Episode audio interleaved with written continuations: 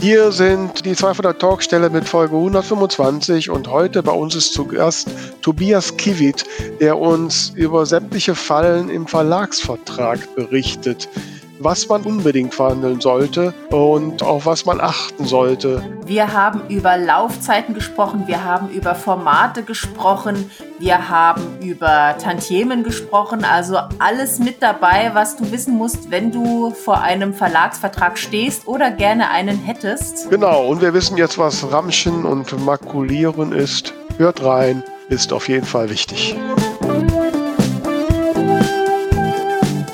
Die zwei von der Talkstelle. Der Buchbubble Podcast mit Tamara Leonhardt und Vera Nentwich.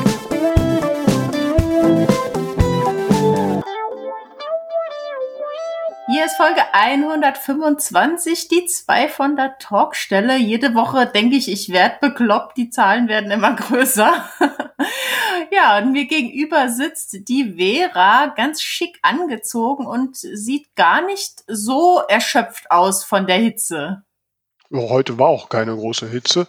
Ja, äh, bei, bei mir ist jetzt ganz schön warm. Heute früh war es sehr kühl und jetzt. Nö, also wir haben irgendwie 20, 22 Grad oder so und jetzt mhm. ist auch ein bisschen bewölkt.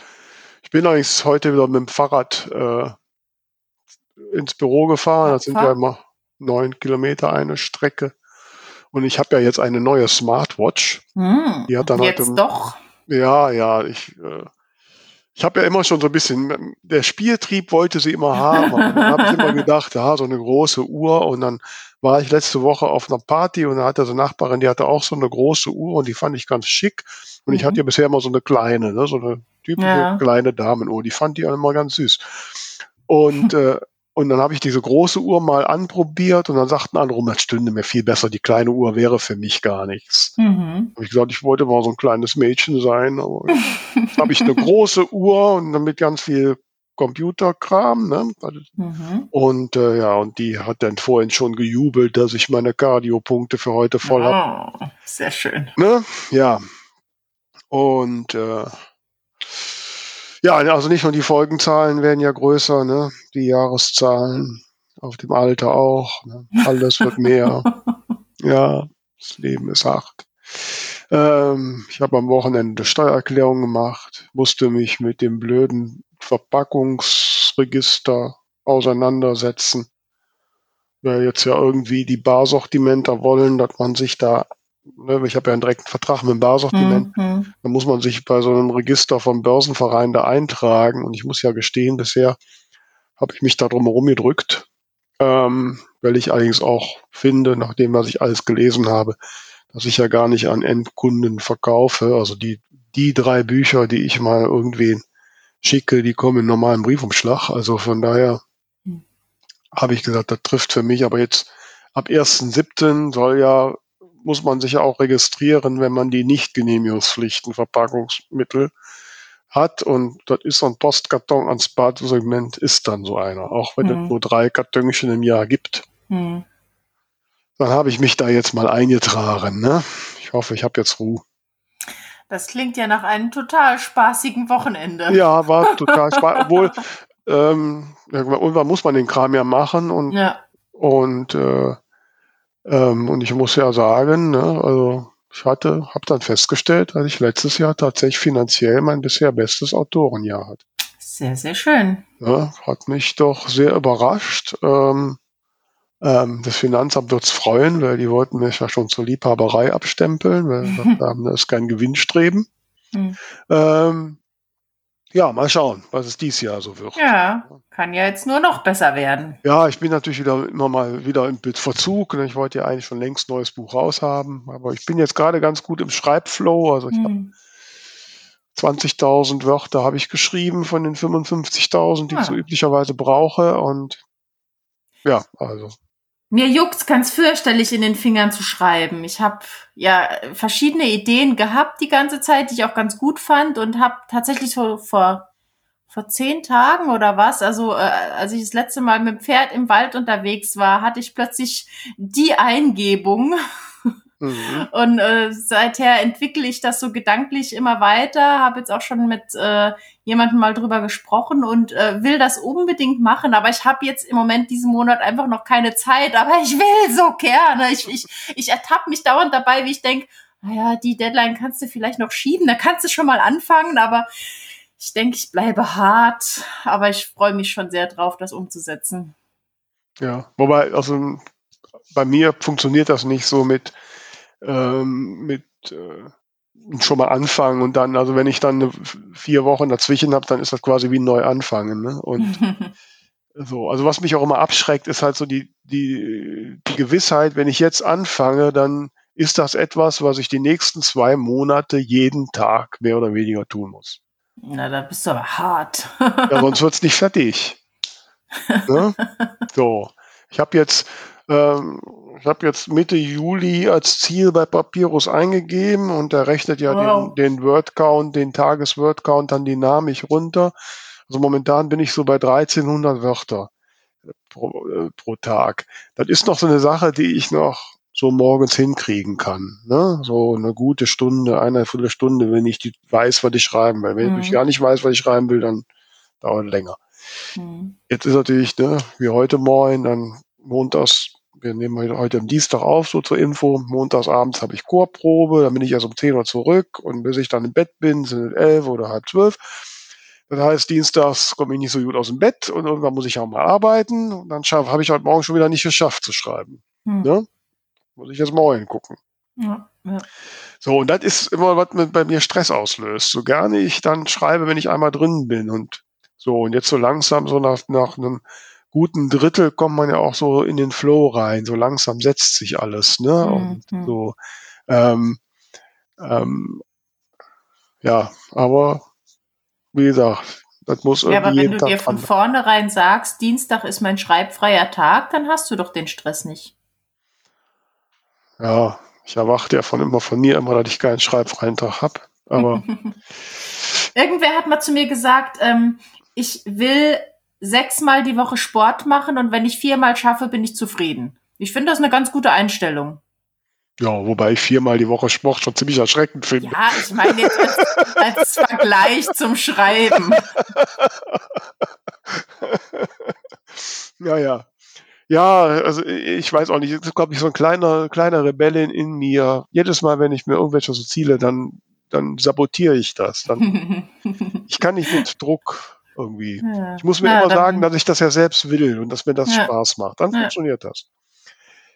Naja, also noch bin ich guter Dinge, weil momentan fühlt es sich gut an. Also das ist schön. Äh, ich hoffe, dass ich Mitte Juli fertig bin. Ich denke natürlich direkt drüber nach, dass ja, also das Buch, was ich jetzt schreibe, ist ja jetzt mal, ich fange ja dann, will ja eine neue Krimireihe anfangen. Mhm.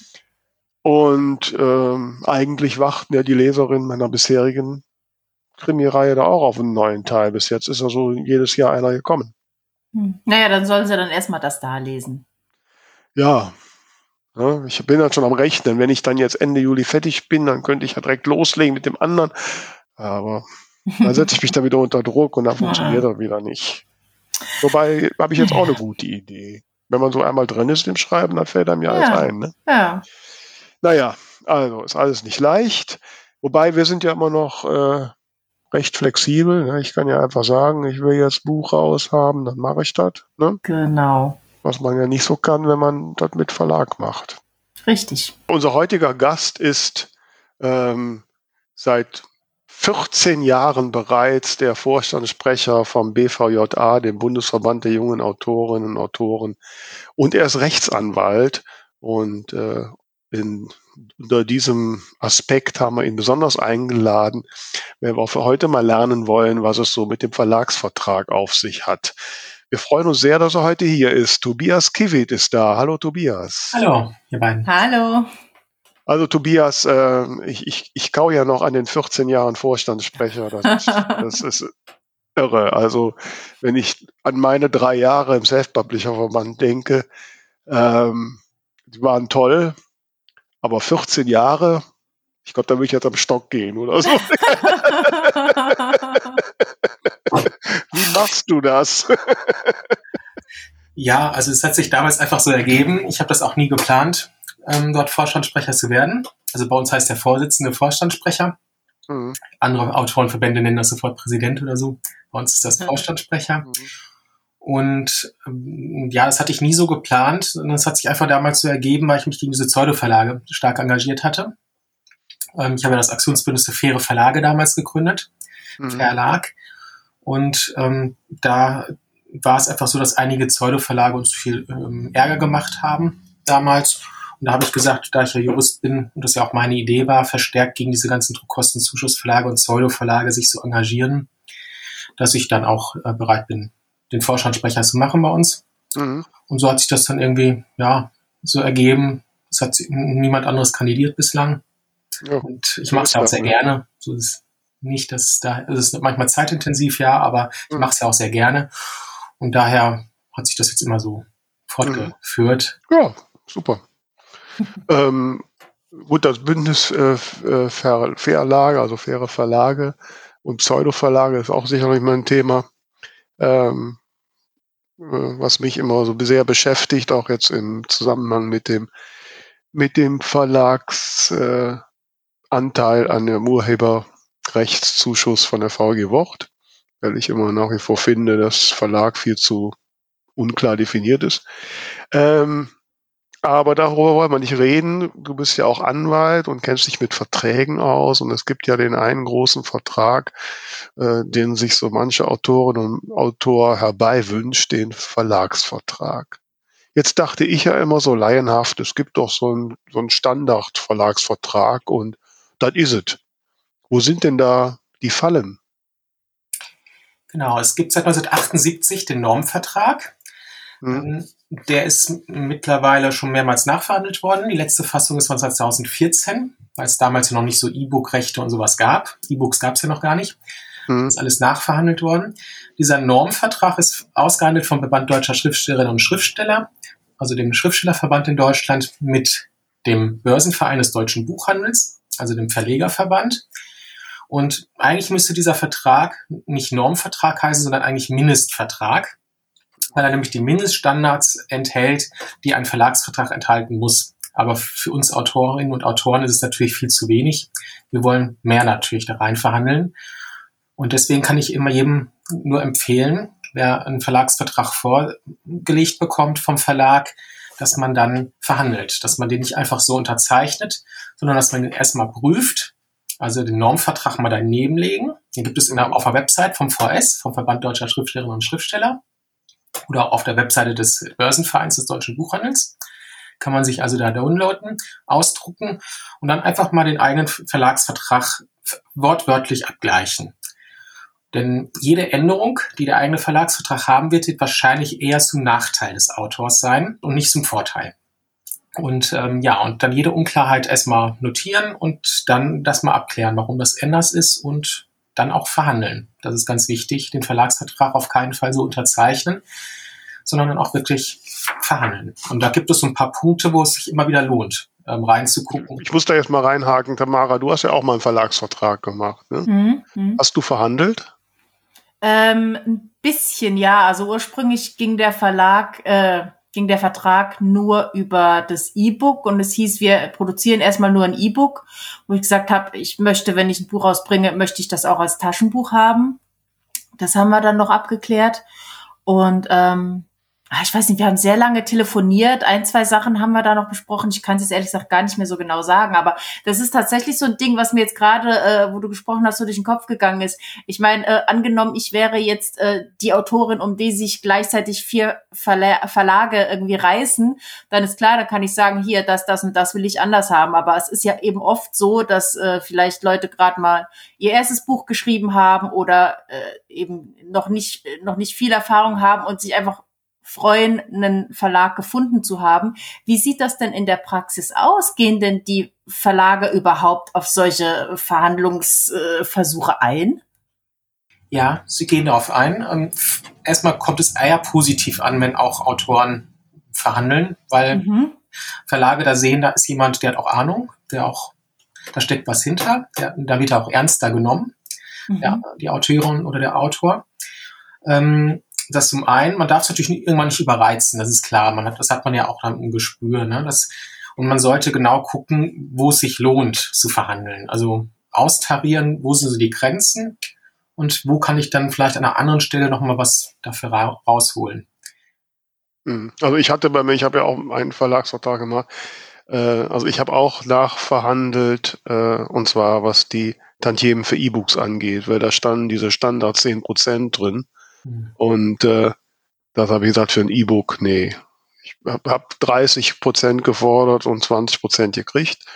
Ähm, naja gut, also bei den irren Mengen, die die verkauft haben, ist das sowieso real. Aber ähm, habe ich einen Fehler gemacht? Hätte ich mich nicht auf 20 einlassen sollen? oder? Ähm, wann war das? Ist schon ein paar Jahre her. Früher war das ein bisschen weniger. 2018 war es, ja. Okay. Ja, also in den Anfangsjahren des E-Books, da war so 20, 25 Prozent noch ähm, in Ordnung, weil da auch die ganzen Plattformen erst aufgebaut werden mussten. Mittlerweile würde ich jetzt eher nicht unter 30 Prozent gehen. Mhm. Also 30, 40 Prozent, da würde ich heute verhandeln. Okay. Ja, okay, also E-Book-Themen auf jeden Fall ein Punkt nachzugucken, was sind so die anderen Punkte, wo die Verlage einem versuchen, was runterzubürgen. Ja, zum einen, hm, es lohnt sich wirklich jedes Wort mal abzugleichen. Gerade bei dem Honorar, wo wir jetzt gerade beim Honorar sind. Mhm. Ähm, manchmal steht da nicht Netto-Ladenpreis, weil diese 30 Prozent, die berechnen sich ja vom Netto-Ladenpreis. Also mhm. das kann man jetzt bei E-Books übrigens auch machen. E-Books haben jetzt ja auch eine Buchpreisbindung seit einigen, einiger Zeit und da haben wir jetzt auch die Möglichkeit, nach dem, nach dem Nettoladenpreis äh, unser Honorar zu bemessen.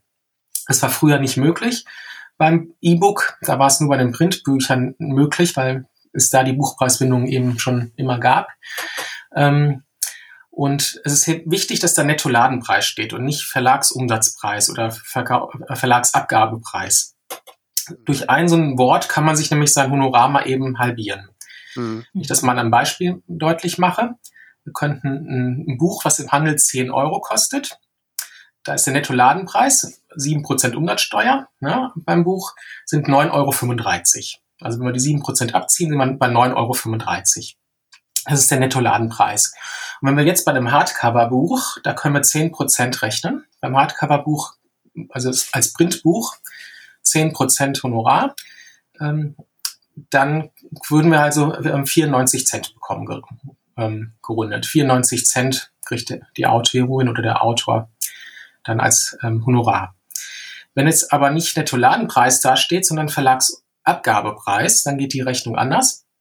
Da kann man dann ähm, also auch wieder 10 Euro im Buchhandel, die 7% ab, sind 9,35 Euro. Davon kriegt der Buchhandel ungefähr, sagen wir mal so, die Hälfte, also so 40 Prozent. Amazon möchte sogar 55 Prozent haben. Rechnen wir jetzt mal der Einfachheit halber einfach die Hälfte ungefähr. Ähm, dann bleiben also noch 4,70 Euro, die an den Verlag gehen und von den 4,70 Euro dann die 10 Prozent. Dann sind es nur noch 47 Cent. Mhm. Und so hat man sein Honorar mal eben statt 94, Prozent, 94 Cent auf 47 Cent halbiert. Und so einfach geht das nur durch ein einzelnes Wort im hm. Verlagsvertrag. Steht denn im, ich dachte immer, im, in dem Normvertrag stünde Nettoerlös, was ja diese 50 Prozent dann sind drin, oder? Nettoladenpreis steht da im Normvertrag. Nettoladenpreis. Nettoladenpreis, genau. Und das, da muss man darauf achten, dass das da wirklich auch immer steht. Mhm. Es gibt so ein paar Verlage, hm, da habe ich auch von einer Weile mal von einer Autorin einen Verlagsvertrag verhandelt. Da wollte der Verlag unbedingt ähm, Verlagsabgabepreis drin stehen haben, weil sie es halt immer so machen. Und das ist auch deren einziges Argument, war schon immer so, ist auch immer so bleiben. Ähm, aber da, ähm, dann kann man halt die Prozente verdoppeln. Ne? Dann haben wir jetzt hier statt 10 Prozent 20 Prozent gehabt. Ähm, mhm. Dann kommt es ja ungefähr wieder aufs Gleiche heraus. So muss man dann damit umgehen in so einem Falle. Dennoch finde ich den Netto-Ladenpreis sympathischer, weil der Autor, die Autorin kann einfach leichter rechnen. Also man muss mhm. ja nur noch wissen, wie viele Bücher sind verkauft worden und dann kann man ja selber sein Honorar sich ausrechnen. Mhm. Beim Verlagsabgabepreis weiß man ja nicht, zu welchen Konditionen der Verlag mhm. die Bücher. Eben, wenn dann, wenn dann Amazon mehr Prozente bekommt als jetzt die Buchhandlung um die Ecke, dann verdiene ich ja unterschiedlich. Genau. Wenn ich das jetzt richtig verstanden habe. Ja gut, wobei Barsortiment, also die, die meisten machen ja nicht direkt Buchhandel, die gehen immer Barsortiment und die kriegen immer ihre 50 Prozent. Aber ich bin halt auf mehr Informationen angewiesen. Der Verlag mhm. muss mich über mehr informieren und es wird mhm. für mich schwieriger, es zu überprüfen, ob es richtig ist, was mir da gesagt wird. Und okay. daher finde ich den Nettoladenpreis weiterhin für das Beste und würde es auf jeden Fall auch bei jedem E-Book so verhandeln heute. Mhm. Jetzt, wo es die Buchpreisbindung bei E-Books gibt, da kann man das dann auch dort machen. Früher war es halt nicht möglich. Okay. Gut, also habe ich schon schlecht verhandelt. Okay. ähm, okay, andere Fallen ist ja so, was Vertragsdauern und sowas angeht, habe ich mir sagen lassen. Ne? Ähm. Genau. Ähm, Im Verlagsvertrag, das ist, ähm, also in dem Normvertrag ist Paragraph 2 die rechte Übertragung. Und da steht drin, dass das, ähm, dass das Recht ab, die Nutzungsrechte abgegeben werden für die Dauer des gesetzlichen Urheberrechts. Und das ist verdammt lang. Und zwar ist das 70 Jahre bis über unseren Tod hinaus. Das heißt, wir werden das Ende dieses Vertrages im Zweifel gar nicht mehr erleben und auch unsere Erben möglicherweise schon gar nicht mehr, unsere direkten Erben. Ähm, also die haben damit noch ähm, Spaß. Hm. Deswegen würde ich ähm, heute da immer verhandeln, dass man das zeitlich befristet. Im Normvertrag steht das noch so drin. Das wird aber jetzt auch demnächst wird der Normvertrag neu verhandelt. Und ich hoffe, dass es dann in einer neuen Verhandlung dann sich auch ähm, anders ergeben wird. Ähm, jetzt momentan sage ich wirklich jedem der Autorin und jedem Autor, ähm, dass man da verhandeln sollte. Und man kann da auch ganz gut argumentieren. Ähm, also man kann es halt auf zehn Jahre beispielsweise befristen ähm, oder auf 15 Jahre. Ich würde mal mit zehn Jahren anfangen zu verhandeln. Und ähm, man kann damit gut argumentieren, weil es 2016 eine Urhebervertragsrechtsreform geben sollte. Es gab damals einen Referentenentwurf vom ähm, damaligen Bundesjustizminister Heiko Maas. Und da sollte es ohnehin gesetzt werden, dass Autorinnen und Autoren oder alle Urheber, das sollte das Urhebervertragsrecht ja geändert werden, also alle Urheber, wenn jetzt auch Komponisten und so mit drin, aber dass jeder Urheber seine Rechte sich wieder zurückrufen kann, wenn er nach zehn Jahren einen besseren Vertrag vorweisen kann. Mhm. Und ähm, das ist, ähm, wäre dann Gesetz geworden. Das hätte man gar nicht mehr in einem Verlagsvertrag festschreiben müssen.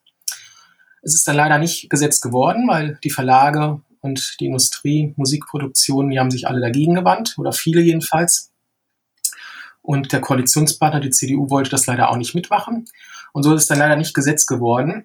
Ähm, dennoch kann man damit sehr gut argumentieren und dass man zumindest in einen Verlagsvertrag so einen Passus reinnimmt, dass man nach zehn Jahren das Recht hat, den Verlagsvertrag zu widerrufen, wenn man einen besseren Verlagsvertrag vorweisen kann.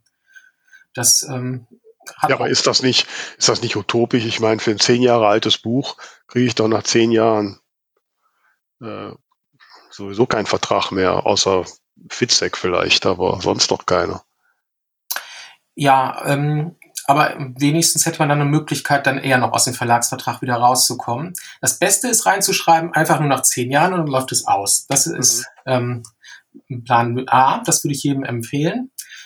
Ähm, nur wenn der Verlag damit nicht einverstanden ist, dass man dann den Plan B nimmt und sagt, okay, dann, wenn man einen besseren Verlagsvertrag vorweisen kann, Sicherlich ist eine gewisse Hürde noch, einen besseren Verlagsvertrag zu bekommen, aber immerhin hat man da auch nochmal eine Möglichkeit, dann nach zehn Jahren mit dem Verlag nochmal zu verhandeln. Wenn man einen besseren Vertrag hat, dass man dann vielleicht auch nochmal mit dem Verlag ins Gespräch kommt und vielleicht bietet er das Gleiche ja auch nochmal an. Gibt es da keine Klauseln, die in irgendeiner Form abhängig davon sind, was der Verlag noch für das Buch tut oder sowas? Ähm, ja, das ist immer das nächste Problem bei dem Verlagsvertrag. Ähm, Paragraph 3 des Normvertrages sind ja die Verlagspflichten aufgeführt, aber die sind eigentlich nur sehr allgemein gehalten. Da steht einfach nur drin, es muss angemessen beworben werden.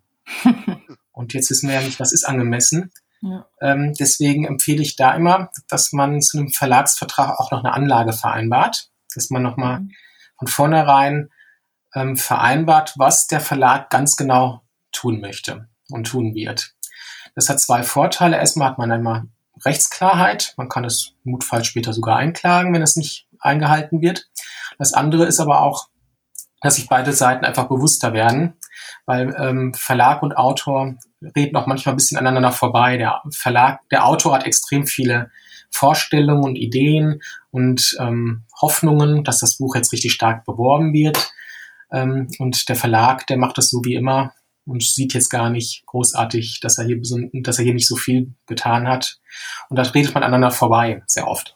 Und das sorgt dann für Ernüchterung bei beiden und ähm, das muss ja nicht sein.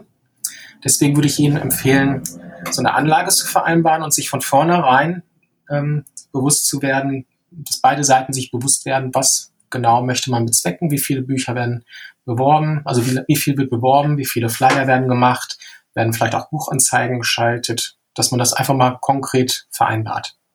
Also da fragt man dann den Verlag und sagt, was hast du vor und das schreiben wir auf. Genau, und dann kann man ja vielleicht auch noch einzustellen, ein bisschen nachverhandeln. Ne? Mhm. Man auch ja, aber also gut, jetzt, jetzt habe ich nur die Erfahrung mit einem, mit einem kleinen Verlag, der dann ja kurz danach auch pleite gegangen ist. Ähm, ähm, ja, das Marketing kann man eigentlich vergessen. Und es gibt ja jetzt viele so Kleinstverlage. Ähm, ja, welche Möglichkeiten hat man denn da überhaupt? Ich meine, die, äh, die können das doch, die können ja auch nicht mehr machen als man selbst, oder? Ja, aber das können sie machen. Ja. Ja, und das sollten sie auch machen. Das sollten sie Hast du so Erfahrungen? Hat schon mal jemand so Verhandlungen geführt mit so einem kleinen Verlag und ist da irgendwas bei rumgekommen? Doch, also bei, auch gerade bei kleinen Verlagen kann man hier und da nochmal bei, dem, bei der Marketingmaßnahmen nochmal irgendwas raushandeln. Dass man sagt, ich möchte mal eine Lesung machen, dann Flyer mhm. oder Plakate. So also irgendwas springt da meistens noch raus. Da kann man mhm. was vereinbaren. Okay. Mhm. Ja, gut, wir hätten, hätten die Podcast-Folge vor ein paar Jahren machen müssen. Ja. Blöd gelaufen. nee, aber ich habe durchaus auch schon bei einem Freund mitbekommen, der auch bei einem kleinen Verlag ist, dass die sehr, sehr engagiert waren, unheimlich viele Anzeigen in Zeitschriften geschaltet haben, äh, ihm Lesungen auf der Messe besorgt haben und so weiter. Also wenn da jemand Engagiertes da, dahinter ist, äh, klar, ich meine, die Möglichkeiten sind ja da. Ja. Ja, und dafür geht man ja auch so einen Verlag, ne? sonst könnte man ja sofort als Self-Publisher tätig sein. Jo. Meine Rede, meine Rede. Deswegen sollte man den Verlag daran auch immer erinnern und das am besten von vornherein im Verlagsvertrag schon festschreiben, also mhm. in einer Anlage, dass einfach Klarheit herrscht, was der Verlag tut. Ja.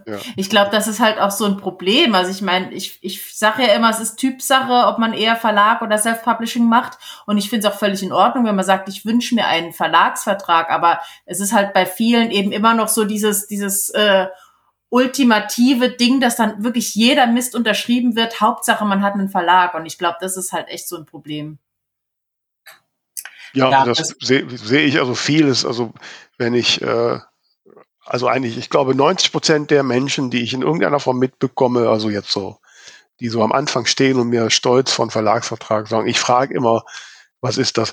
Da ist es meistens irgend so ein Ein-Personen-Verlag oder sowas. Und äh, ich bin sicher, da wurde nichts von Marketing äh, irgendwie extra verhandelt. Die feiern dann ihren Verlagsvertrag und ähm, ja, da wäre man wahrscheinlich mit Self-Publishing besser dran. Wie, wie sind da deine Erfahrungen, Tobias? Du begleitest ja auch Autoren, Autorinnen als Anwalt mit diesen Verhandlungen. Sind, wie oft scheitern solche Verhandlungen? Ähm, scheitern eigentlich recht selten, wenn man das geschickt angeht, wenn man und man darf es natürlich nie überspannen, das ist klar. Das habe ich auch mal gehabt, eine Autorin, ähm, die war bei einem Verlag, der auch gerade erst ganz neu als Verlag auf dem Markt war. Da hatten die Verleger auch noch überhaupt keine Erfahrung. Die haben dann das Wort Normvertrag noch nicht mal gehört gehabt. Das ist schon mal ein schlechtes Zeichen immer. Okay. Ein Verlag gar nicht weiß, was der Normvertrag ist, den es 1978 mhm. schon gibt.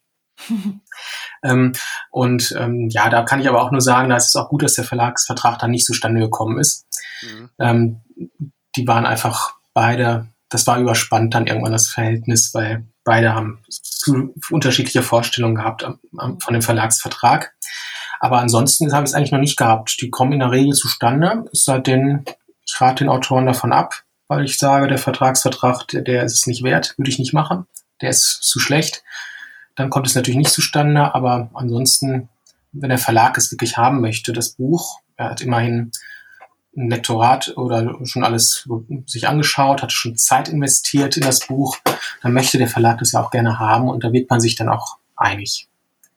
In der Regel. Also ich habe da bislang noch nicht die Situation gehabt, dass ein Verlag dann abgelehnt hätte, nur weil, weil man verhandelt hat oder so.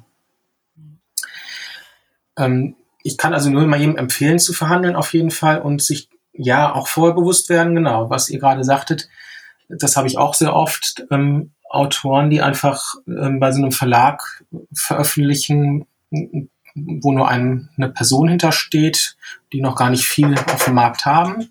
Das muss jetzt nicht per se schlecht sein, aber man sollte es sich schon mal genauer anschauen. Und gerade da ist es dann vielleicht auch wichtig, ähm, sowas zu vereinbaren, dass man an die Rechte auch wieder zurückkommt. Mhm. Ähm, da, gerade da ist eine zeitliche Befristung oft sinnvoll, ähm, weil man oft das Problem hat, dass man dann an die Rechte nicht mehr drankommt. Die sind dann, wie gesagt, 70 Jahre bis über den Tod hinaus weg erstmal. Davon muss man erstmal ausgehen. Weil der Verlag muss ja nur letztlich das Buch weiterhin vorhalten. Letztlich reicht schon per Print on Demand es vorzuhalten. Er muss es noch nicht mal heutzutage mehr im Lager zu liegen haben. Und er muss es letztlich nur noch anbieten. Ja, es ist dann noch im Verzeichnis lieferbarer Bücher drin. Es ist vielleicht noch auf der eigenen Website des Verlages drauf. Mehr muss er letztlich gar nicht tun. Damit nimmt er die, das Verlagsrecht wahr. Und damit sind die Rechte dann auch dauerhaft weg. Und wenn der Autor aber sagt, er könnte es viel besser vermarkten im Self-Publishing oder er könnte jetzt in einen anderen Verlag gehen, ja, kommt er aber nicht raus aus dem Vertrag erstmal. Hm, hm. Aber das, das heißt, diese, schon, oh, Entschuldige, Tamara, jetzt bist du dran. Hm? Das habe ich jetzt tatsächlich auch schon öfter mitbekommen, dass eben äh, Autoren, Autorinnen irgendwie unheimlich kämpfen, um ihre Rechte zurückzubekommen. Teilweise, wo dann wirklich Verlage pleite gehen und die trotzdem irgendwie ihre Sachen nicht zurückkriegen und so weiter. Das ist ja jetzt auch gerade eine Situation, äh, in der ich, also nicht in der Form bin, aber eben äh, mein Verlag hat jetzt auch gerade seine Tätigkeiten eingestellt und mir eben das Buch gekündigt. Muss man da auf irgendwas achten, wenn jetzt äh, wirklich das Verhältnis endet? Äh, Gibt es da irgendwas zu beachten oder ist dann quasi einfach der Status quo vor der Unterzeichnung wiederhergestellt? Ja, also dann fallen ja die Rechte wieder zurück wenn der Verlagsvertrag beendet ist. Das wird der Verlag einmal mitteilen, dass der Verlagsvertrag jetzt beendet ist, keine Bücher mehr auf dem Lager sind. Man hat ja einen Auskunftsanspruch auch darüber, wie viele Bücher noch da sind. Und äh, dann fallen die Rechte automatisch wieder zurück. Man, äh, man sollte natürlich immer noch mal nachfragen, hm, ob die noch irgendwie verramscht werden. Ähm, das macht der Verlag ja meistens dann vorher. Und erst wenn das Verramschen und Makulieren durch ist, dann fallen die Rechte zurück. Also wenn die mhm. Wobei, wenn so ein Verlagsvertrag, Verlag natürlich aufgibt, weil er gar nicht mehr existiert, dann fallen ja auch automatisch zurück die Rechte. Schwierig wird es, wenn der Verlag insolvent wird, weil es dann erstmal in die Insolvenzmasse geht. Mhm. Ähm, vor allem wird es dann schwierig, das Honorar noch zu bekommen. Da mhm. geht man meistens leer aus. Mhm. Und du hast vorhin gesagt, also wenn der, wenn der Verlag, äh, also wenn das Buch nicht mehr unter lieferbare Bücher ist, dann kann ich die Rechte auch zurückfordern oder habe ich das falsch verstanden? Genau, wenn es nicht mehr im Verzeichnis lieferbarer Bücher ist, wenn es nicht mehr vertrieben wird, mhm. dann, kann, dann wird es nicht mehr wahrgenommen, dann werden die Rechte nicht mehr wahrgenommen und dann kann man nach 41 Urheberrechtsgesetz die Rechte zurückrufen. Ah, okay. Okay. Gut zu, wissen. gut zu wissen. Genau. Ja, aber es ist letztlich die Voraussetzung schon schwierig, weil der, also der Verlag, der muss es ja nur anbieten. Er muss es nur weiterhin mhm. anbieten und solange er es noch tut, ist heißt aber nicht, dass er dann Marketing macht und dass er mhm. wirklich was verkauft. Es reicht einfach nur, dass er es anbietet, ähm, auf der Website aber zum Beispiel annonciert. Ich wollte gerade sagen, ist denn da der, der, das VLB tatsächlich maßgebend oder reicht es auch, dass man, äh, dass der Verlag zum Beispiel das Ding einfach bei KDP eingestellt hat? Also es muss über den Buchhandel halt erhältlich sein. Und okay, okay. Genau. Ein Verlag kann nur ja nicht über KDP. Warum? Ja, gut, er könnte jetzt, ja, über Umwege. Aber wäre das keine gute Frage für den Schreibtipp Freitag, um halt zu hören, was unsere Hörerinnen und Hörer äh, Erfahrungen mit Verlagsverträgen gemacht haben, ob sie verhandelt haben, ja. wo, ob es mal irgendwo gescheitert ist, wo sie Positiv, Probleme hatten. negativ. Ja. Die volle Bandbreite, bitte. Genau, also erzählt uns das unter Hashtag Schreibtipp Freitag und äh, was ihr da so erlebt habt. Äh, mhm. Das würde uns sehr interessieren. Was mir jetzt noch durch den Kopf ging, ähm, sind so die Formate. Also ich bekomme jetzt immer öfter mit, dass eben AutorInnen sagen, ähm, okay, ich gehe mit dem Taschenbuch zum Verlag, aber die E-Books mache ich selber. Äh, umgekehrt ist es zum Beispiel auch oft so, glaube ich, äh, dass da einfach mal pro forma sämtliche Formate im Ver Vertrag abgedeckt werden, äh, Hörbuch, äh, Übersetzung und so weiter. Ähm, Gibt es da irgendwelche Tipps? Ähm, ja, also man sollte auf jeden Fall immer überlegen, welche Rechte man überhaupt erstmal abgibt. Ähm, ein Verlag, der überhaupt keine E-Books macht, dem muss man auch die E-Book-Rechte nicht geben. Auch die Hörspielrechte beispielsweise, wenn, wenn da kein Hörbuchverlag hintersteckt, muss man die Hörbuchrechte auch noch erstmal gar nicht abgeben. Das heißt, ich würde immer erstmal möglichst viele Rechte nochmal bei mir behalten und nur so die Haupt, ehemaligen Hauptrechte, früher hießen die Hauptrechte. Ähm, also das, vor allem das Printrecht, das gibt man halt ab, klar. Ähm, wenn das ein Verlag ist, der auch Hörbücher macht und in Aussicht stellt, auch ein Hörbuch daraus machen zu wollen, hat man jetzt recht selten, aber wenn das so der Fall wäre, dann würde ich die Hörbuchrechte auch abgeben, würde aber auch in den Verlagsvertrag konkret reinschreiben, wann das Hörbuch dann erscheinen soll. Mhm. Das möglichst konkret. Das würde ich übrigens auch beim Printbuch äh, immer reinschreiben, wann es erscheint. Das Problem habe ich jetzt gerade auch mit einer Autorin, die sich an mich gewendet hat. Ähm, die hat einfach einen Verlagsvertrag vor zwei Jahren gemacht und da steht aber nicht drin, wann das Buch erscheinen soll. Und das Buch ist natürlich immer noch nicht da. Mhm. Und äh, da hat man immer das Problem, wieder aus dem Verlagsvertrag rauszukommen. Äh, deswegen würde ich immer konkret reinschreiben, wann es erscheint, möglichst konkret, Oktober 2022 oder zur Frankfurter Buchmesse 2022 oder zum 1. Oktober, also wirklich ganz konkret. Okay. Ähm, und dann habe ich den Vorteil, wenn das dann nicht eingehalten wird, kann ich noch einmal äh, auffordern ähm, und eine Frist setzen, dass es jetzt nachgeholt werden soll. Und wenn dann immer noch nicht, dann habe ich auch ein, äh, auch ein Kündigungsrecht. Solange es aber halt einfach nur so ist, ja, es erscheint irgendwann, dann wird es halt schwierig mit dem Kündigungsrecht. Das wird man dann mal nach fünf Jahren vielleicht mal haben können, ja, aber jetzt so zwei Jahre und dann argumentiert der Verlag, ja, es war Corona, da konnten wir jetzt noch nicht erscheinen und so. Mhm. Wird halt schwierig. Ich hatte damals, glaube ich, drin stehen äh, Q2 2000, was war das? 19 oder so. Also quasi auf drei Monate beschränkt. Ist das noch okay? Das ist noch okay, ja. Hauptsache möglichst konkret. Mhm. Wenn die drei Monate dann abgelaufen sind, dann hätte man ihn unter Verzug setzen können, den Verlag. Also ihn nochmal anschreiben, eine Nachfrist setzen. Und wenn die dann auch wieder verstreicht, hätte man dann ein Kündigungsrecht. Ja. Ähm, ich weiß nicht, liebe Tamara, das ist dein Thema. Unser, wir haben ja heute einen Buchtipp. Der ist kein Verlagsbuch, ne? Der ist Self-Publishing, oder? Ich glaube das auch, ja.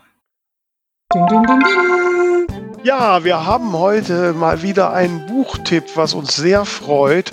Und ihr da draußen, liebe Autorinnen, Autoren, ihr könnt euer Buch bei uns vorschlagen für den Buchtipp.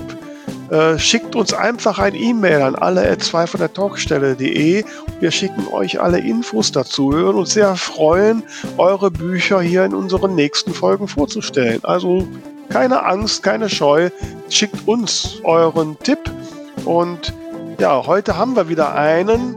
Tamara, du weißt mehr. Von wem ist das denn? Der Buchtipp ist von der Autorin Lilly B. Wilms und er heißt Pirouette à la Arizona. Das ist ein zweiter Teil einer Reihe, wobei äh, die Autorin extra dazu gesagt hat, man kann die Bücher auch einzeln unabhängig voneinander lesen. Ihr könnt also direkt damit reinstarten und es ist eine Rainbow Romance aus den USA. Ja, ich habe hier ein Cover, das sieht auch wirklich schon sehr nach äh, ja, nach, nach Urlaub und, und Amerika aus. Also da ist eine Ballerina, die in der Wüste vor einem Kaktus tanzt. Ja, Arizona wäre ich Wüste und Kaktus passt. Hm? Ne, genau. Daneben steht ein, äh, ja, also es ist ein gezeichnetes Cover, ein, ich würde sagen, durchaus attraktiver junger Mann mit einer Gitarre. Ähm, das Ganze ist eingerahmt mit Lichterketten, also es sieht alles sehr nach einer schönen, warmen, lauen Sommernacht aus. Passt auf jeden Fall super jetzt zum Sommer. Und das Ganze passt jetzt natürlich auch noch wunderbar in den Juni. Es ist ja Pride Month. Ähm, da sehen wir auch eine kleine amerikanische Flagge und eine Regenbogenflagge mit auf dem Cover. Also jetzt weiß ich auch, was Rainbow Room ist. Jetzt habe ich es verstanden. Ja, okay. Jawohl. Und ich lese dir jetzt mal den Klappentext vor. Ich bin gespannt. Von der Frage zerrissen, wie es am Höhepunkt ihrer Karriere weitergehen soll, stürzt sich Alice in einen One-Night-Stand mit einem Fremden, den sie an einer Hotelbar trifft. Doch so intensiv die Nacht mit Caden auch war, die Starallüren ihres Bettpartners am Morgen danach machen Alice klar, es gibt Wichtigeres als ihre Karriere. die Menschen, die ihr nahestehen. Was sie seit Wochen bereits entschieden hat, wird plötzlich ganz einfach auszusprechen. Sie wird die Leihmutter für das Kind ihres Bruders Kieran und dessen Ehemann Henry. Obwohl es nur ein One-Night-Stand war, hat Caden das Gefühl, von keiner anderen Frau jemals auf so tiefer Ebene verstanden worden zu sein. Als er Alice sechs Monate nach ihrer gemeinsamen Nacht zufällig wieder sieht, kann Caden sein Glück zunächst kaum fassen, bis er realisiert, dass Alice schwanger ist. Doch von wem? Egal wie die Antwort auf diese Frage lautet und welche Konsequenzen sie für ihn und seine Musikkarriere mit sich bringen wird, ist Caden eines klar. Er will alles tun, um dieses Gefühl von Richtigkeit zu bewahren, das die Nähe von Alice mit sich bringt. Im Stillen ein Ally der LGBTQIA-Plus-Gemeinschaft zu sein, ist einfach. Für seine wahren Werte einzustehen, macht Caden aber zur Zielscheibe seiner christlich-konservativen Fans. Also viel Konfliktmaterial. Leihmutter und LGBTQI und Rainbow und eine Gitarre. Das ist doch was für dich, ne? Gitarre auf Cover. das ist doch Genau, also sie scheint mir eine Tänzerin zu sein. Er ist Musiker, das heißt, da sind wir auf jeden Fall auch mitten in diesem Musikthema mit drin. Er scheint mir ein bekannter Musiker zu sein. Also ich würde sagen, da ist wirklich für jeden was dabei. Klingt sehr, sehr spannend und ja, das sind natürlich auch äh, Fragen, ähm, die man sich dadurch erstellen kann. Was würde man selbst tun? Also, ja. ich würde sagen, lest mal rein. Das Buch nochmal heißt Pirouette à la Arizona, Rainbow Romance USA 2 von Lily B. Wilms. Ding, ding, ding, ding. Ja, Tobias, wo sind denn äh, also ich habe jetzt schon jede Menge Fallen gehört und wie gesagt, du weißt, habe ich ja schon gesagt, ne, weil ich alles übersehen habe, aber jetzt ist eh vorbei. Ähm, so, wo sind denn noch so Fallen, wo man so gar nicht mit rechnet? Ja, also zum einen würde ich in einem Verlagsvertrag heute auch immer rein verhandeln, hm, eine Zustimmungspflicht des Autors, der Autorin äh, in Bezug auf die Fresh Rates. Mhm. Auf die? Also ja, Kindler Unlimited, ah, Unlimited ja. und Scoopy. Mhm. mhm. Und das steht im Normvertrag jetzt so noch nicht drin. Ähm, lag wahrscheinlich daran, weil 2014 ist diese Kindle Unlimited und Scoopy noch nicht so gab oder noch nicht so aktiv das Problem bewusst war. Ähm, also, dass ein Autor dann auch ähm, eine Zustimmung, erstens seine Zustimmung geben muss, dass es in so eine Flatrate reingestellt wird. Mhm dass der Verlag das nicht von sich aus einfach so tun darf. Ähm, Gerade bei so einer Neuerscheinung bietet sich ja oft an, es erstmal noch nicht in die Flatrate reinzustellen und es vielleicht erst später so als Zweitverwertung zu nehmen, das Buch schon ein bisschen länger auf dem Markt ist und nicht mehr so gut läuft, dass man es dann nochmal in so eine Flatrate reinstellt, okay, gegebenenfalls. Ähm, aber dass der Autor dann ein Unmitspracherecht hat, dass der Verlag das nicht einfach tut, mh, hm, weil man immer bedenken muss, was einmal in der Flatrate drin ist. Die Leute, die das da lesen, die werden es im Zweifel eher nicht, nicht mehr kaufen. Ne? Mhm. Und kaufen ist halt immer doch ein höheres Honorar, was man da erwarten kann. Bei Kindle Unlimited ist es ja so, jede Seite, die man liest, kriegt man so ein paar Cent oder so. Jetzt nicht viel, aber immerhin. Ähm, und bei den E-Books wäre es dann, bei den Stadtbibliotheken wäre es halt dann so, dass man eigentlich gar nichts dafür bekommt. Also es würde dann einmal gekauft werden und dann könnte es halt da verliehen werden. Also das heißt, in den bisherigen ja. Vorschlägen ist, äh, steht auch nichts drin von irgendwelcher besonderen Vergütung für diese E-Books äh, an online, oder? Ja, es ist genau, nee, es könnte letztlich dann in jeder Stadtbibliothek könnte jedes E-Book vom Tag des Erscheinens gelesen werden. Es wäre natürlich auch für die Kindle Unlimited nicht mehr attraktiv, die würden dann auch alle eingehen. Mhm. Ähm, aber das ist jetzt nicht so meine große Sorge. Meine Sorge ist eben, dass die Autorinnen und Autoren eben dann mhm. nichts mehr verdienen daran und ähm, ja, nicht mehr darüber entscheiden können, mhm. wo was erscheint, wo was Aber gelesen wird. Auch wenn das jetzt nicht so kommt, ich glaube generell Transparenz ist ja auch ein Thema. Ähm, also da gab es jetzt auch diese Umfrage, wo eben sehr viele gesagt haben, ich, ich weiß nicht so genau, wo der Verlag da was wie abgibt oder einstellt oder nicht. Genau, definitiv. Es sollte auch transparenter sein. Und deswegen würde ich das immer vereinbaren im Verlagsvertrag, dass es sowas nur durch meine Zustimmung erfolgen darf. Möglichst viel Transparenz. Mhm. Zustimmung würde ich auch bei allen Lizenzen nach Möglichkeit noch rein verhandeln. Man muss sich ja immer bewusst werden, Also wenn der Verlag jetzt äh, eine Lizenz abgibt an, an einen anderen Verlag, beispielsweise irgendwie eine Geschenkausgabe daraus gemacht wird oder man gibt es so an die Büchergilde, Gutenberg, da gibt es ja diese günstigeren Bücher, so eine Edition, die man die erscheint und man gibt also Lizenzen ab. Und der Verlagsvertrag würde jetzt aus irgendeinem Grunde nachher Zeit dann doch erlischen, weil Verlag gibt auf oder ja, gütliche Einigung oder warum auch immer. Ähm, dann wären die Lizenzen aber ja immer noch weg. Also der Lizenznehmer hat dennoch noch diese Rechte dauerhaft. Und ähm, deswegen würde ich mir als Autorin und als Autor immer eine Zustimmungspflicht des Verlags da rein verhandeln, dass ich dann auch einfach weiß, wo sind Rechte abgegeben mhm. und dass ich auch das einplanen kann in dem Falle. Weil wenn ich dann jetzt zu einem anderen Verlag gehe, die, da ist schon mal eine Lizenz eingeräumt, ein anderer Verlag hat möglicherweise dann auch weniger Interesse. Ja. Mhm. Dann. Mhm. Genau, also möglichst viele Zustimmungsmöglichkeiten und ähm, dass der Verlag nicht einfach machen kann, was er will, quasi. Das kann ich immer nur jedem ähm, Autor und jeder Autorin raten. Wo sind denn so, ähm, du hast ja jetzt schon einige Punkte genannt, ähm, ähm, wo sind denn so die, die Punkte, wo du aus deiner Erfahrung bisher so die meisten Schwierigkeiten mit Verlagen hattest in den Verhandlungen?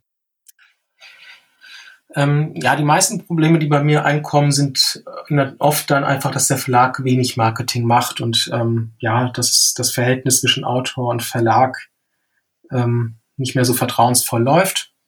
Das ist eigentlich so das meiste, dass man sich einfach lösen möchte aus dem Verlagsvertrag.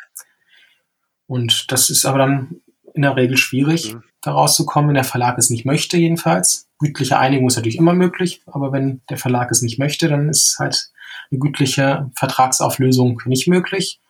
Und dann muss man gucken, ob man irgendwelche Möglichkeiten schafft, aus dem Verlagsvertrag rauszukommen. Das kann dann gelingen, wenn das gerade erst erschienen ist und vielleicht ganz viele Fehler in dem Buch drin sind, so und keine Druckfahne geschickt worden ist oder so. Das habe ich gerade auch bei einem Fall einer Autorin. Ähm, da kann man dann Kündigungsrecht geltend machen und sagen, ja, es ist ja mangelhaft geliefert worden. Aber das hat man jetzt sehr selten ähm, so ein Glück, dass man da irgendwelche Kündigungsgründe schaffen kann. Und da muss man wirklich gucken, ob man sich dann irgendwie einigen kann mit dem Verlag. Und wenn man den irgendwie, wird schwierig halt im Einzelfall mhm. mitunter. Das ist aber so das meiste und das meiste, dass die Leute wirklich solche Probleme haben oder dass sie Honorar nicht bekommen. Das habe ich auch sehr oft. Mhm. Gerade kleinere Verlage, die dann irgendwann nicht mehr Honorar zahlen können. Mhm. Ähm, dass man da hinter dem Honorar hinterherläuft. Und das sind dann meistens auch nur kleine Beträge. Da mhm. sind dann auch nicht alle Autoren so hinterher. Okay. Man sammelt sich das mit den Jahren und irgendwann möchten sie dann doch ein bisschen Geld mal sehen. Mhm. Das habe ich halt auch sehr oft. Gibt es denn umgekehrt, ähm, ich meine auch der Autor, die Autorin haben ja Pflichten. Gibt es umgekehrt, wo der Verlag sagen kann, so, liebe Autorin, lieber Autor, das lassen wir jetzt, du hast deine Pflichten nicht erfüllt? Ähm, also an ein Punkt ist die Haftung immer, wo man sehr genau aufpassen sollte als Autor dass man nicht in seinem Manuskript irgendwie Persönlichkeitsrechte beispielsweise verletzt. Ähm, wenn man Persönlichkeitsrechte verletzt oder den Verdacht hat, dass da irgendwas nicht stimmen könnte, dass da ein Dritter vielleicht mal Ansprüche anmelden könnte, dann sollte man den Verlag immer erstmal informieren darüber, von vornherein. Also schon im, im Rahmen des Lektorats sollte man das tun, bevor es gedruckt wird, das Buch. Und das sollte man auch schriftlich tun, den Verlag schriftlich bitten, ähm, dazu Stellung zu nehmen, wie, wie der das sieht. Ähm, es gab ja vor einigen Jahren diesen Fall Esra, dieses Buch Esra von Maxim Biller, ne? der Maxim Biller, der über seine, über die Geschichte seiner ehemaligen Freundin berichtet hatte, geschrieben hatte, wo sich dann die Schwiegermutter nicht gerade sehr rühmlich ähm, wiederentdeckt hat in der Handlung. Und das Buch wurde dann ja auch verboten, ist bis vor das Bundesverfassungsgericht gegangen. Und wenn ich also so ein Buch schreibe, wo ich so denke, naja, könnte sich eine dritte Person wiedererkennen, dann würde ich das dem Verlag immer sagen. Mhm. Und dann soll der Verlag das selber entscheiden, ob er es denn noch möchte oder ob man es dann mhm. doch noch verändert, dass man es so stark verfremdet, dass es nicht mehr, diese Verwechslungsgefahr nicht mehr da ist, oder die Wiedererkennungsgefahr. Und ähm, ja, das ist so ein Punkt, wo man auf jeden Fall den Verlag darauf aufmerksam machen möcht muss, dass man nicht selber später haftet dafür. Weil wenn der Verlag es dann rausgebracht hat, dann haftet der Verlag dafür und kann dann nicht mehr Rückgriff bei einem nehmen. Und ja, das ist so ein Punkt, ähm, da sollte man von vornherein auch ganz offen mit dem Verlag umgehen, mhm. weil das kann sonst später auch böse enden und auch zu Verstimmungen führen. Und wenn dann schon die Druckfahne fertig ist und das Buch vielleicht sogar schon im Druck ist und dann kommt es ja, erst raus, dann wird es ärgerlich. Aber wie ist es denn umgekehrt? Ne? Oft hört man ja auch Geschichten, dass der Verlag plötzlich alle möglichen Änderungen am Buch haben möchte. Ja. Äh, welche Möglichkeiten habe ich denn da, mich vertraglich äh, abzusichern? Oder? Ja, also dann Mm, ich muss die Änderungen ja nicht mitmachen. Also wenn der Verlag halt ganz viele Änderungen möchte, dann würde man halt sagen, okay, dann kann das Buch nicht erscheinen, dann muss man den Verlagsvertrag wieder beenden. Ähm, ist das ein Grund, ja? Kann man das so sagen? Ich will jetzt nicht mehr, er macht mir zu viel Änderungen. Also wenn es wirklich den Wesensgehalt des Buches zu stark verändert, also es kann ohne meine Druckfahne, bevor ich die freigebe, kann es nicht erscheinen. Das ist so. Und wenn es dann halt nicht erscheint, ähm, wird es ja auch nie äh, veröffentlicht und dann könnte ich die Rechte auch wieder zurückrufen. Das einzige Risiko ist, dass ich dann gegebenenfalls Schadenersatzansprüche vom Verlag mich ausgesetzt sehe, mhm. weil der Verlag da ja auch schon Zeit rein investiert hatte. Deswegen würde ich jetzt nicht empfehlen, dass man erstmal einen Verlagsvertrag unterzeichnet und dann später die Druckfahne, die Druckfahne nie freigibt oder so als Ausweg. Das würde ich jetzt nur im Ausnahmefall machen, wenn, wirklich wenn man wirklich sagt, der Verlag der möchte wirklich so viel dran ändern und das geht nicht. Ich kann es nicht so veröffentlichen. Ja. Aber Ansonsten ist es natürlich nicht die Strategie. Aber man so kann da jetzt nicht, nicht sagen, irgendwie, wo da so die Grenze ist. Also jetzt einmal natürlich zu inhaltlichen Sachen, keine Ahnung, wenn der Verlag sagt, äh, du musst die Leute anders nennen oder das spielt jetzt woanders oder wie auch immer.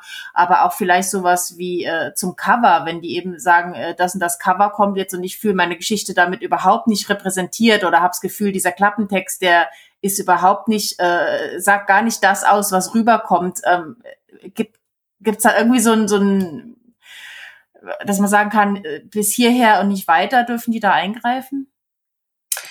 Also in die Handlung können die so nicht eingreifen. Der Lektor kann natürlich Vorschläge machen und sagen, wie es besser ist. Aber letztlich, wenn ich das nicht freigebe, die Druckfahne, und sage, ich mache das nicht mit, dann kann es halt nicht erscheinen. Mhm. Ähm, und was das Cover anbetrifft, da ist es so, dass der Verlag ohnehin das Recht hat, Cover selber zu gestalten. Auch den Buchtitel kann der Verlag sich aussuchen. Man kann sich da höchstens im Verlagsvertrag ein Mitspracherecht einräumen lassen. Aber sonst ist es sowieso der Verlag, der das entscheidet und da kann man als Autor dann sowieso nichts gegen tun. Also auch wenn ich jetzt, nehmen wir mal an, ich habe den Fall, ja, die Lektorin will da jetzt unbedingt eine Änderung haben, die mir so überhaupt nicht gefällt. Ähm, ja. So, jetzt kann ich mich mit der Lektorin nicht einigen, die ist stur, die meint auch, die kennt das alles besser. Ähm, hat der Verlag dann noch irgendwelche Druckmittel? Ich meine, der wird ja auch nicht damit glücklich sein, dass ich dann sage, nee, ich gebe das nicht frei. Also da wird da irgendwas passieren. Ja, dann wird sich der Verlag, der Verleger irgendwann einschalten und gucken, ob man irgendwie vermitteln kann, eine Lösung findet, dass man an einer Lösung arbeitet. Und ähm, wenn das nicht möglich ist, naja, der Verlag kann einen nicht dazu zwingen, dass man die Druckfahne freigibt. Mhm. Wenn man sie nicht freigibt, dann kann es auch nicht erscheinen. Ich würde jetzt mal als, als absoluter Laie einfach vom Gefühl her sagen, das geht ja auch so ein bisschen in Richtung Persönlichkeitsrecht, weil ich ja mit meinem Namen für diese Geschichte stehe, ne? Genau, ja. Und der Verlag, also der Lektor hat das Buch, ähm, macht letztlich Verbesserungsvorschläge aber ich selber stehe weiter mit meinem Namen dafür, mhm. was, eben was da draußen nach draußen geht. Und es ist ja mein Werk und deswegen äh, habe ich da das, die letzte Entscheidung mhm. drüber, was rausgeht. Was jetzt noch so ein Punkt ist, der mir äh, auch Bauchweh machen würde, eventuell, und da weiß ich zum Beispiel auch von einer Geschichte, ähm, das sind Deadlines. Also da habe ich mal mitbekommen bei jemandem, der hat eben äh, das Lektorat zurückbekommen und da hieß es, du hast zwei Tage Zeit, das einzuarbeiten. Dieser Mensch hatte aber noch einen Brotjob und hat dann wirklich quasi äh, zwei Stunden am Tag geschlafen, um das hinzubekommen. Oder das heißt ja dann auch oft, bis dann und dann muss die Geschichte geschrieben werden oder wie auch immer. Wie, wie sind denn Deadlines zu betrachten? Ja, also zwei Tage, das ist viel zu kurz. Also da muss so eine, also eine regelmäßige Frist sind eigentlich so zehn Tage, zwei Wochen eigentlich. Also unter einer Woche sollte, ist es auf jeden Fall zu kurz, definitiv. Hängt ja auch immer ein bisschen vom Umfang des Buches natürlich auch ab, aber zehn Tage, zwei Wochen sollte man da schon einräumen. Sonst ist es eine kurze Frist. Mhm. Und wenn es jetzt heißt, keine Ahnung, bis 1. August musst du fertig geschrieben haben und es funktioniert nicht, wie kritisch ist das im Zweifel? Was kann man mir da tun? Ja, wenn man das so vertraglich vereinbart hat und äh, dadurch jetzt irgendein Schaden entsteht, dem Verlag irgendein Schaden entsteht, wenn man das nicht eingehalten hat, dann würde man theoretisch sich schadensersatzpflichtig mhm. machen gegenüber dem Verlag. Im Zweifel, wenn jetzt, wenn jetzt das war, kann man da mit einem Krankenschein kommen, mal ganz blöd gefragt. Also wenn ich jetzt mit, mit dem bösen C irgendwie drei Wochen lang flach liege, dann kann ich eben kein Buch schreiben, zum Beispiel. Ja, also in der Regel ist das Buch ja auch schon mehr oder weniger fertig, wenn man das dem Verlag anbietet. Aber ähm, wenn das so eine Auftragsarbeit ist, ist ein Deadline vereinbart.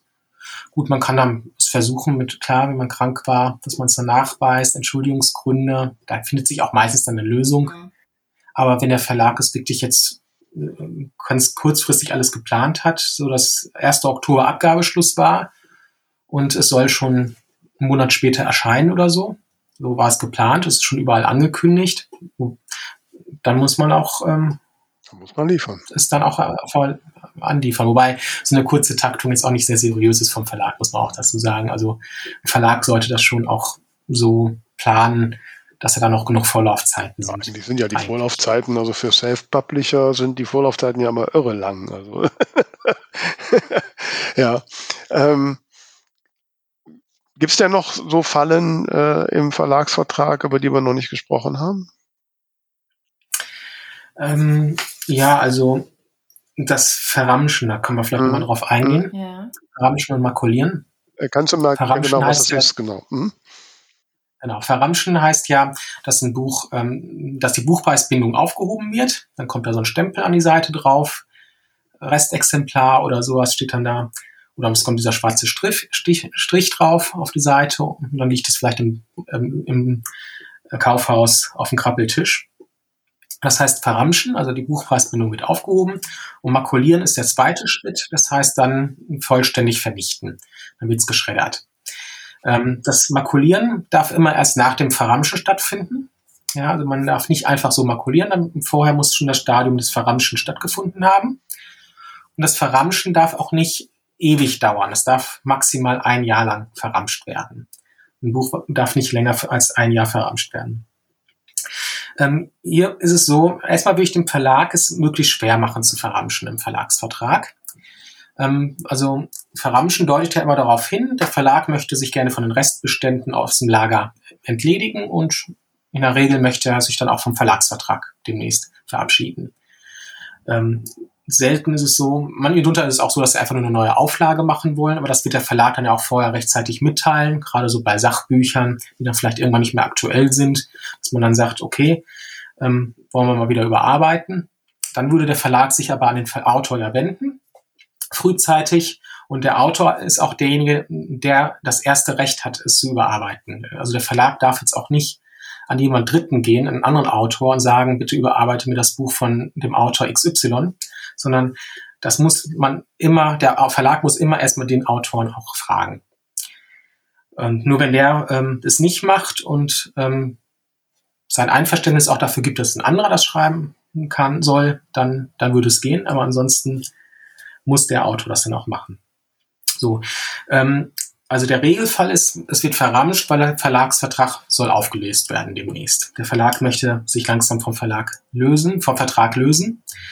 Und ähm, deswegen würde ich es dem Verlag nach Möglichkeit schwer machen, es zu verramschen, indem ich zum Beispiel reinschreibe in den Verlagsvertrag, dass der Verlag es dann ähm, verramschen darf, wenn er zum Beispiel in zwei aufeinanderfolgenden Jahren weniger als 50 Exemplare verkauft hat. Damit habe ich ganz klar festgelegt, ab welchem Zeitpunkt er verramschen darf. Und das ist schon eine gewisse Hürde, die der Verlag da erreichen muss. Ähm, und dann darf er es verramschen. Der Verlag muss mich als Autor auch erstmal informieren darüber. Also er darf jetzt nicht einfach nur so verramschen und also habe ich auch vor einer Weile mal, vor ein paar Jahren eine Autorin gehabt, die war plötzlich völlig überrascht, dass ihr Buch so günstig überall angeboten wird, dass die Buchpreisbindung aufgehoben worden ist. Man hat sie nie darüber informiert. Das geht nicht. Der Verlag muss den Autor einmal anschreiben, ihn darüber informieren, wie viele Bücher noch auf, im Bestand sind und dass er jetzt verramschen möchte. Und er muss gleichzeitig dem Autor auch anbieten, die Bücher zu diesem Verramschungspreis aufzukaufen. Mhm. Wenn er das nicht tut, hm, wie das jetzt bei dieser Autorin der Fall war, dann macht der Verlag sich dafür auch äh, schadensersatzpflichtig. Und zwar kann jetzt die Autorin in dem Falle wirklich ähm, das volle Honorar verlangen, was äh, für jedes verkaufte Exemplar wirklich von diesem Nettoladenpreis die Prozente, die verhandelten Prozente verlangen und nicht nur von dem minimierten Buchpreis, der jetzt durch die Verramschung galt. Genau. Und wenn jetzt nach einem Jahr die Verramschung läuft und immer noch Bücher da sind und der Verlag möchte jetzt gerne makulieren, also vollständig alles schreddern, muss er den Autor auch wieder anschreiben, ihn darüber informieren, dass jetzt makuliert werden soll und dem, Verla dem Autor auch alle Bücher anbieten. Also sagen, bevor die jetzt alle in den Schredderer kommen, kannst du mir die auch alle abnehmen. Kostenfrei in dem Falle natürlich dann. Okay. Ähm, dann geht es höchstens noch um die Portokosten, über die man sich streiten kann. Wobei ich auch da ähm, sage, es ist halt, das Schreddern würde ja auch Geld kosten. Der Verlag hat ja auch ein bisschen Kosten und dann wird er wohl die paar Euro für den Versand stattdessen auch zahlen können. Deswegen in dem Falle ähm, würde ich dann immer so mit dem Verlag mhm. verhandeln. Genau, also nach Möglichkeit, den Verlag es möglichst schwer machen zu verramschen. Ähm, wenn es berechtigte Gründe später fürs Verramschen gibt, weil man, wie gesagt, eine Neuauflage machen möchte, kann man ja immer noch vereinbaren dann. Dann kann man natürlich auch so eine Regelung im Einzelfall später nochmal ändern. Ähm, dann läuft das ja auch im Einvernehmen mit beiden, mhm. Verlag und Autor. Aber ähm, sonst würde ich es nach Möglichkeit erschweren, sodass der Verlag nicht von sich aus so schnell auf die Idee kommt, zu verramschen. Ja, es gibt einige Fallen, ne, liebe Tamara. Hm. Haben, haben Sie dich nach, ich weiß nicht, nach dem Einstellen Ihres Jobs, haben Sie dir nicht gesagt, dass Sie dir die Reste, die Sie noch im Keller liegen haben, schicken können oder so? Das läuft tatsächlich alles über Print on Demand. Also. Insofern gibt es keine Reste. Ja. genau. Mhm. Aber du hattest ja auch noch Frage mit den Rechten an dem Cover, ne? Wenn so ein Vertrag aufläuft, ja, kann man eigentlich ja. das Buch äh. dann mit dem Cover, das es da mal hatte, weiter vermarkten oder? Ähm, ja, also an dem Cover hat immer derjenige die Urheberrechte, der das geschaltet hat, der Covergestalter. Mhm. Und ähm, wenn man jetzt einen Verlagsvertrag beendet, kann man jetzt nicht das gleiche Buch sofort mit dem gleichen Cover zum Beispiel als Self-Publisher irgendwo einstellen. Mhm. Da muss man halt schon den Covergestalter fragen. Ja, ja. Ähm, Oft ist es aber auch ohnehin gar nicht so ratsam, das mit dem gleichen Cover nochmal auf den Markt zu bringen. Wenn man eine neue Auflage macht, ein neues Buch macht quasi, neue Veröffentlichung als Self-Publisher oder einen neuen Verlag, bietet es sich sowieso meistens an, ein ganz neues Cover zu gestalten, hm. aus marketingtechnischen ja, Gründen. Ähm, aber wenn, auf keinen Fall es einfach übernehmen, ja, ja, klar, auf jeden Fall ja. Also wenn der Designer jetzt sagen würde, ja, äh, keine Ahnung, für 3,50 Mark gebe ich es dir und, und bau halt gerade noch das äh, Verlagslogo raus, dann spricht grundsätzlich nichts dagegen. Genau. Also kannst du gegeben deinen nackten Mann weiter benutzen. Aber du hast ja vorhin auch gesagt, Tobias, auch der Titel ist ja, wird ja vom, äh, vom Verlag gemacht. Aber den Titel kann ich benutzen. Ja, ne? richtig. Ne? Den Titel, genau, den kann man benutzen, weil das Buch dann äh, es hat ja Titelschutz, mhm. das Buch, ähm, mit der Veröffentlichung. Ab dem Zeitpunkt, wo das Buch vermarktet wird, ähm, besteht ja ein Titelschutz mhm. auf diesem Buchtitel. Wenn der Verlag jetzt aber quasi das Buch nicht mehr veröffentlicht, dann erlischt dieser Buchtitel auch. Mhm. Dann hat der Verlag auch kein Recht mehr an diesem Buchtitel. Mhm. Ähm, ähm, und dann kann man das auch, auch unter dem gleichen Buchtitel wieder woanders rausbringen. Okay. Eine letzte Frage, die mir noch gekommen ist, was ich auch schon gehört habe, dass ein Verlag von einer Autorin verlangt, dass sie das Buch unter einem Pseudonym veröffentlicht. Ähm, dass der Verlag das verlangt? Ja, aus, okay. weil sie halt äh, in anderen Genres bisher veröffentlicht hat und der Verlag sagt, aus Marketinggründen würden sie das nur unter Pseudonym machen. Gut, also sowas muss man schon, bevor man den Verlagsvertrag unterzeichnet, sollte mhm. man das dann schon als Verlag abklären mit dem Autor. Ähm, wenn man sich dann darauf einlässt als ja, Autor, gut, wenn man sich einlässt, ja. Ansonsten mhm. nicht. Wenn es mal nach später es vereinbart, dann wäre es schon zu mhm. spät. Ne? Also wenn der Verlagsvertrag schon unterzeichnet ist mhm. und der Autor möchte aber partout kein Pseudonym haben, kann der Verlag ihn auch, auch nicht dazu zwingen. Mhm. Ich habe auch noch eine letzte Frage. Ähm, auch nochmal zu diesem Thema Rechte zurückbekommen. Da kam mir nämlich ein Schreiben unter, jetzt nicht von diesem Verlag, ähm, dass eben die Rechte der Geschichte zurückgehen aber das Lektorat und Korrektorat eben Recht des Verlags verbleibt. Also da war jetzt meine erste äh, rein menschliche Logik, äh, Rechtschreibung gehört niemandem. Mhm.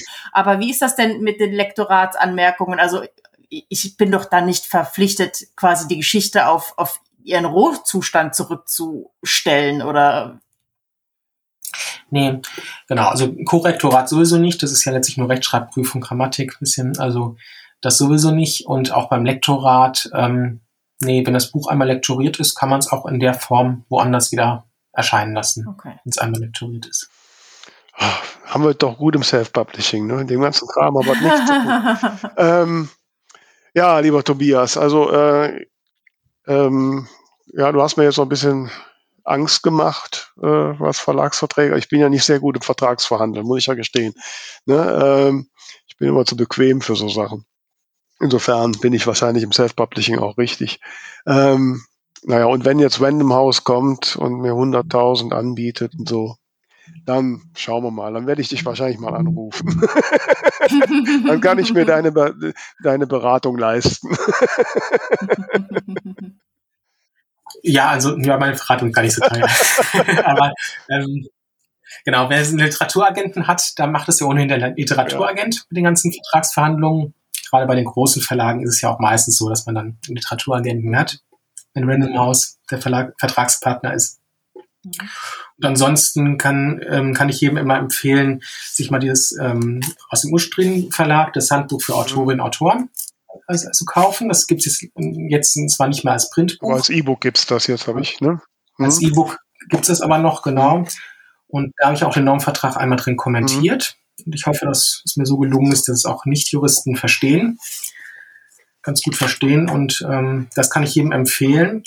Und wenn Fragen sind, dass man auch andere Autorinnen und Autoren immer fragt, was die dazu meinen. Und ja, wer Mitglied ist in Autorenverbänden, da ohnehin rumfragen. Mhm. Und bei unseren Mitgliedern mache ich dann ohnehin auch die Vertragsberatung. Mhm. Kann man sich dann auch beim BVJA, wenn man bei uns Mitglied ist, auch so an uns wenden. Mhm. Dann mache ich das eh für die Leute ja. mit kostenfrei. Ja, super. Das ist ein Mitgliedsbeitrag. Also wir kriegen das hin mit den Verlagsverträgen. Sehr danke. Ja, vielen, vielen Dank, lieber Tobias, für diese, für diese äh, Einblicke und ähm, jetzt weiß ich, was ich alles nicht gemacht habe und falsch gemacht habe. Äh, ich, in jeder Woche erfahre ich Gründe, warum ich mal noch nicht reich und berühmt bin. Ne? Das ist wirklich schrecklich.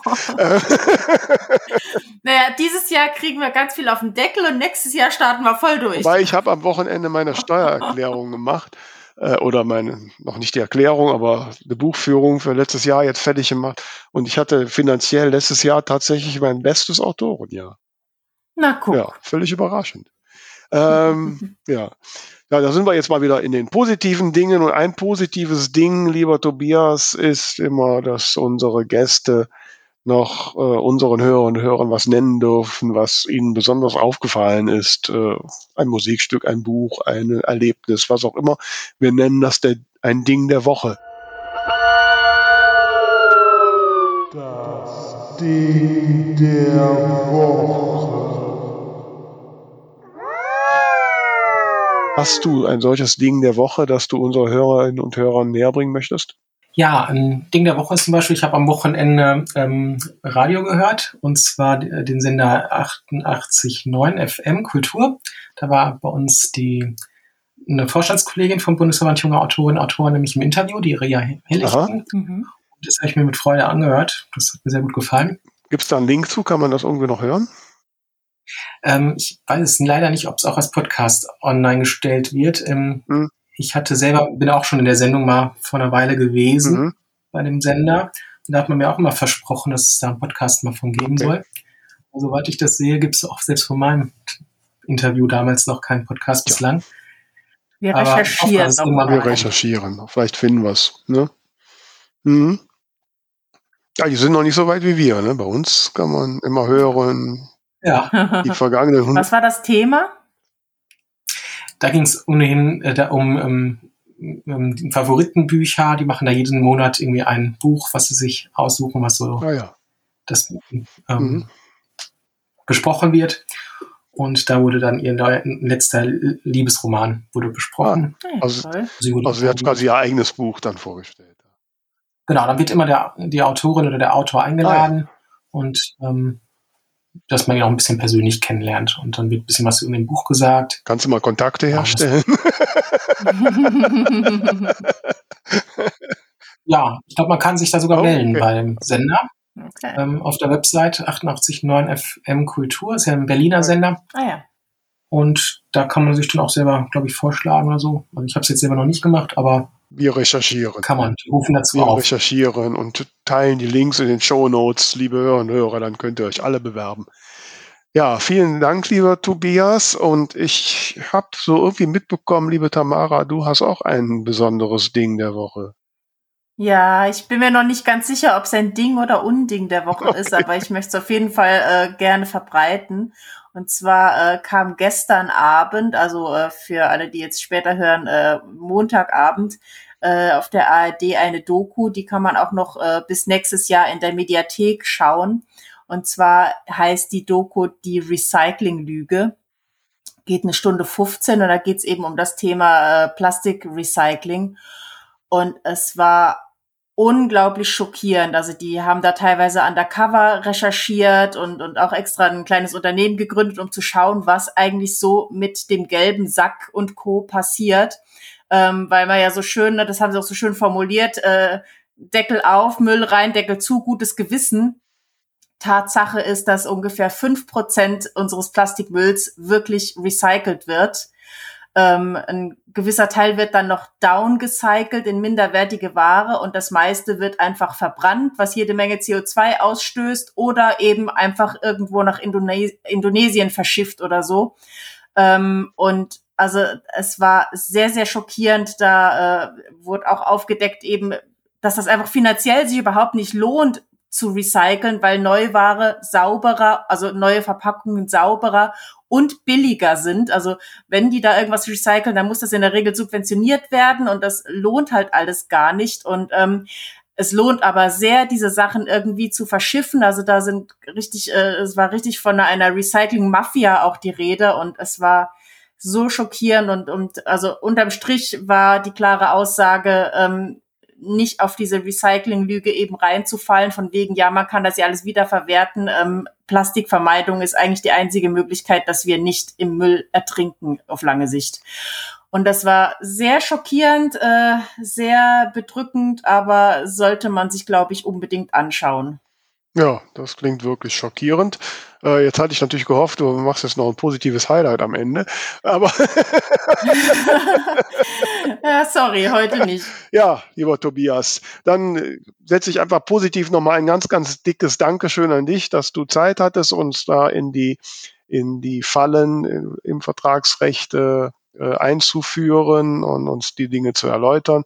Ich hoffe jetzt, dass ihr, da liebe Hörer und Hörer da draußen, ein bisschen gewappnet seid und, äh, und euch dann über den nächsten Verlagsvertrag, den ihr gut verhandelt habt, dann auch wirklich freuen könnt.